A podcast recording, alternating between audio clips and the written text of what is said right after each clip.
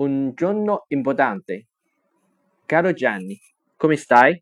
Io bene. Oggi è un giorno importante per me. Aspetto a cena Jennifer, un'amica americana che conosco da tempo, è una ragazza molto bella, occhi verdi, capelli biondi, purtroppo porta anche il suo fidanzato Saverio, uno studente di medicina. Una cosa non capisco, perché Jennifer riesce un ragazzo che studia ancora a uomo come me che ha già un lavoro.